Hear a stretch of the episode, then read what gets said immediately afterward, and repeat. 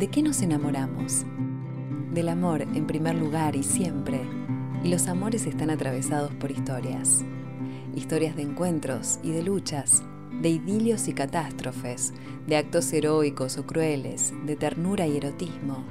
Nuestras historias te van a conmover y todo lo que nos conmueve nos transforma. Historias que enamoran, un podcast de libros de Penguin Random House Grupo Editorial.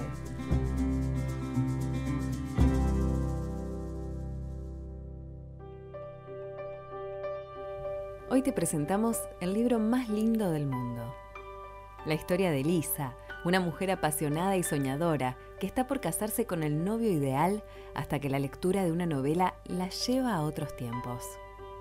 Muy a su pesar, mientras lee, recuerda una y otra vez a un amor que sigue vivo en ella. Se trata de Sebastián, aquel cliente enigmático que conoció en Three Labs, la pequeña librería neoyorquina donde trabajó.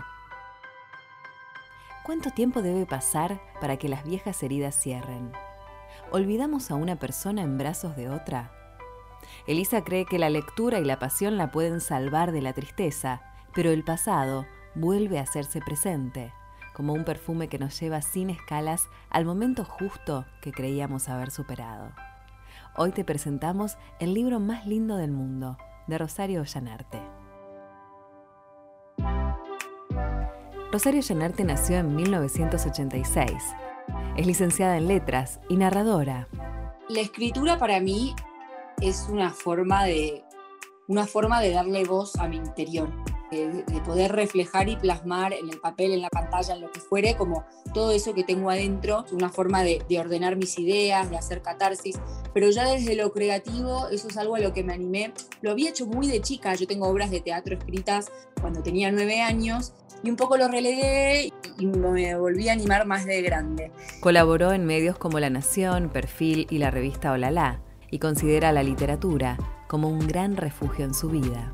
La literatura para mí siempre fue muy importante. Tengo muchos recuerdos de chica donde gracias a los libros sobrellevé malos momentos personales o a veces no llegaba a ser un mal momento, pero simplemente cuando estaba en busca de, un compañero, yo sabía que en los libros ahí estaba ese refugio y un poco eso quise transmitir también, ver a los libros como objetos vivos que nos pueden hacer compañía, que nos pueden enseñar, que nos pueden venir a decir justo en el momento en el que necesitábamos escuchar tal o cual mensaje, aquello que veníamos necesitando escuchar. Entonces yo en los libros y en la literatura veo un poco todo eso y mi intención fue que, que en la obra sucediera lo mismo.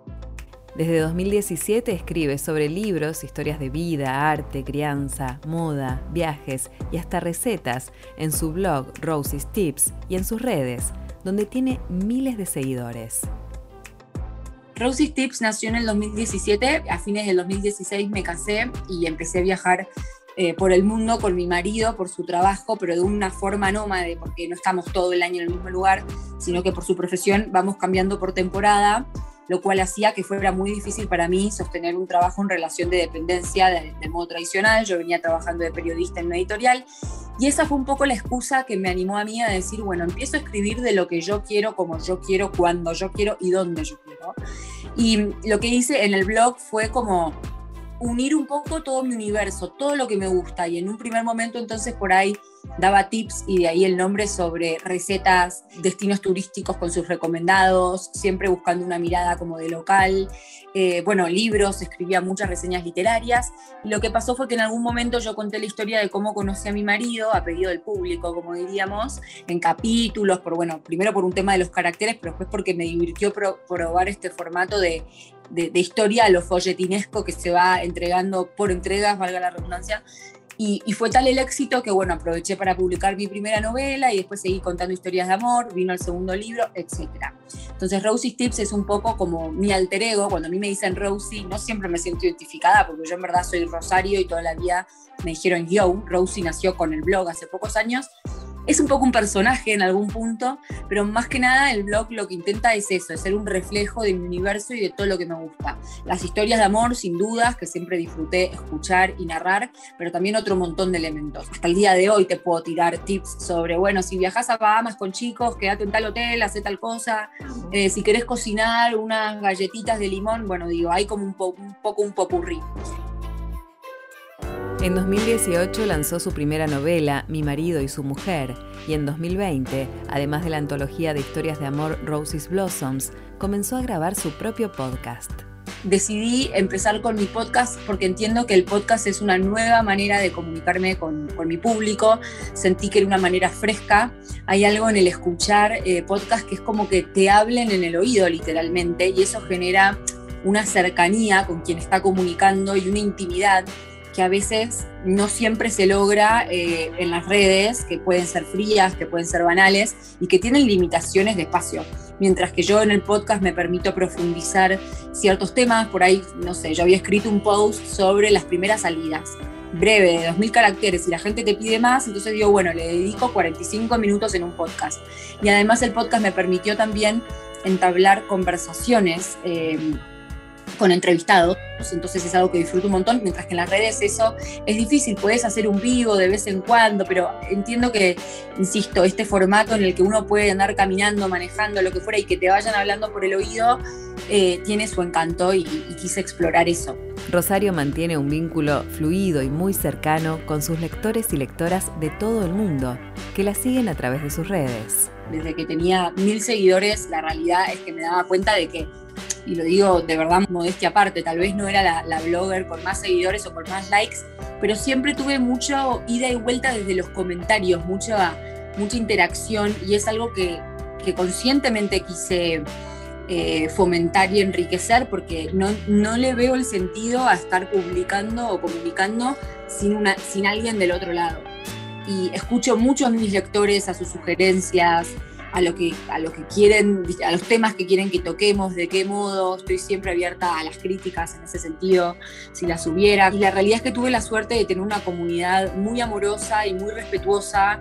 No conozco eso de los haters que, que pasa muchas veces, gracias a Dios creo que si tuve uno o dos, se fueron solitos, no encontraron espacio para.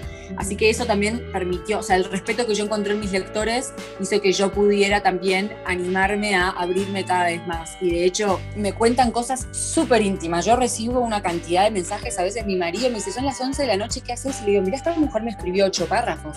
Yo no le puedo mandar un emoji.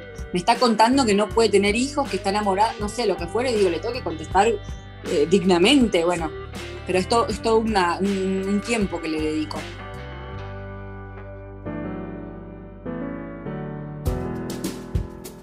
Hoy te presentamos el libro más lindo del mundo, una historia de amor a través del tiempo, que nos invita a viajar por la ciudad de Nueva York y a enamorarnos en cada esquina. Esta era una historia que yo la veía, valga la redundancia, visualmente muy claramente. O sea, el contexto, tenía muy claro que quería que fuera Nueva York, este mundo de las librerías, el amor por los libros, por el cafecito, como que todo ese universo yo lo podía representar muy claramente y los personajes fueron emergiendo de a poco.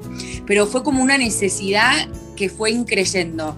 Primero me apareció lo que diríamos el, el setting en inglés, digamos, el lugar, el tiempo, el espacio, y después se fue desarrollando todo lo demás. La autora incluye a los lugares en los que transcurren sus historias desde un rol protagónico. No solo en esta novela, sino en la primera, Mi marido y su mujer fue en Londres, esta vuelta es en Nueva York y sin dudas para mí los espacios son protagonistas. Y no es una decisión consciente que yo tome como escritora por querer manifestar tal o cual cosa, es simplemente que a la hora de describir no puedo no darle protagonismo a esas ciudades que siempre son un personaje más. Cualquiera que haya tenido la suerte de viajar a Nueva York, a Londres, el día de mañana seguramente te estoy tirando una primicia, posiblemente la tercera sea en París, son ciudades con tanta vida, con tanta historia, con tanta oferta cultural, con tanto rejunte de lo que es la humanidad, que sí o sí cobran vida y toman de la mano al lector. La protagonista de este libro, Elisa, es una mujer culta, viajada, que vive en Estados Unidos, pero es de Argentina y que valora muchísimo la amistad. Elisa es una mujer que es muy independiente y tiene como algunas contradicciones que habitan en ella, como nos pasa a todos los seres humanos. Es una mujer que ama los libros, es muy culta, disfruta de leer, pero a la vez disfruta también de lo que es la frivolidad, por así decirlo, o por ahí los pasatiempos más banales, como son ir a ver el recital de una banda pop, o digamos, tiene como un gusto amplio en lo que sus, sus gustos artísticos refieren. No es que es una erudita que por ser librera solo lee, no, o sea, tiene como un gusto amplio. Es una mujer muy cálida, es como que la conoces y ya te dan ganas de abrazarla porque te transmite confianza, es muy sencilla. Entonces esa sencillez de ella me parece que, que a la persona que la conoce como que le llega rápido y te hace como querer confiar en ella como lo harías en una amiga. En el libro más lindo del mundo encontramos múltiples guiños a los amantes de la lectura, como por ejemplo citas de autores clásicos como William Shakespeare y también contemporáneos como Milan Kundera o Patti Smith, entre muchos otros. Por un lado es como un pequeño homenaje a mis autores preferidos, a mis obras preferidas, pero no es solamente un homenaje que yo quise meter forzadamente, sino que entiendo que la historia lo reclamaba, porque de hecho, de nuevo, mi intención cuando escribí el boceto, la escaleta, como le decimos, no era incluir tanta cita, pero la historia me lo fue reclamando, como pasa tantas veces. El amor que ellos comparten por los libros era tal que no podían no hablar de eso, y entonces en este intercambio ellos se van se van interesando por las recomendaciones del otro, hay un poco esto de dime qué lees y te diré quién eres, ¿no? Eh, y se ponen un poquito a prueba en un juego como intelectual que los une, pero de nuevo, con la tensión sexual siempre muy, muy, muy a flor de piel, pero también en las citas que yo elegí, no fue solamente, bueno, a ver, me gusta este autor, me incluyo, sino que busqué que de alguna manera las citas tuvieran algo que ver con lo que iba pasando en la historia o con lo que la historia iba queriendo transmitir. No fueron citas elegidas al azar, tuvieron como una razón de ser. Te invitamos a enamorarte de la nueva novela de Rosario Ollanarte. El libro más lindo del mundo te enamora porque para empezar, te lleva de viaje por Nueva York y, creo que no hay ser humano al cual no le guste viajar por los rincones más lindos de Nueva York, porque Nueva York es una ciudad enorme y muy compleja y tiene algunos espacios no tan enamorables, pero justo eh, la novela pasea por, por los que sí, te enamora por, sin dudas, por por la protagonista, eh, yo entiendo que el personaje más cautivante es ella y te enamoras con ella. O sea, así como ella se va enamorando de la ciudad, de los libros, de los diferentes personajes que pasan por su vida, uno como lector se va enamorando con ella porque ve a través de sus ojos eh, lo que ella ve y, te vas, vas sintiendo lo que ella. Entonces te enamora la ciudad, pero también te enamoran los vínculos que ella va forjando en ella. Hoy te presentamos el libro más lindo del mundo, de Rosario Ollanarte. Te invitamos a habitar tu tiempo de lectura a través de los oídos, escuchando historias narradas por las mejores voces, una experiencia de alta calidad sonora que te invita a sumergirte en otros mundos. Ingresa a penguinlibros.com y elegí tu próximo audiolibro.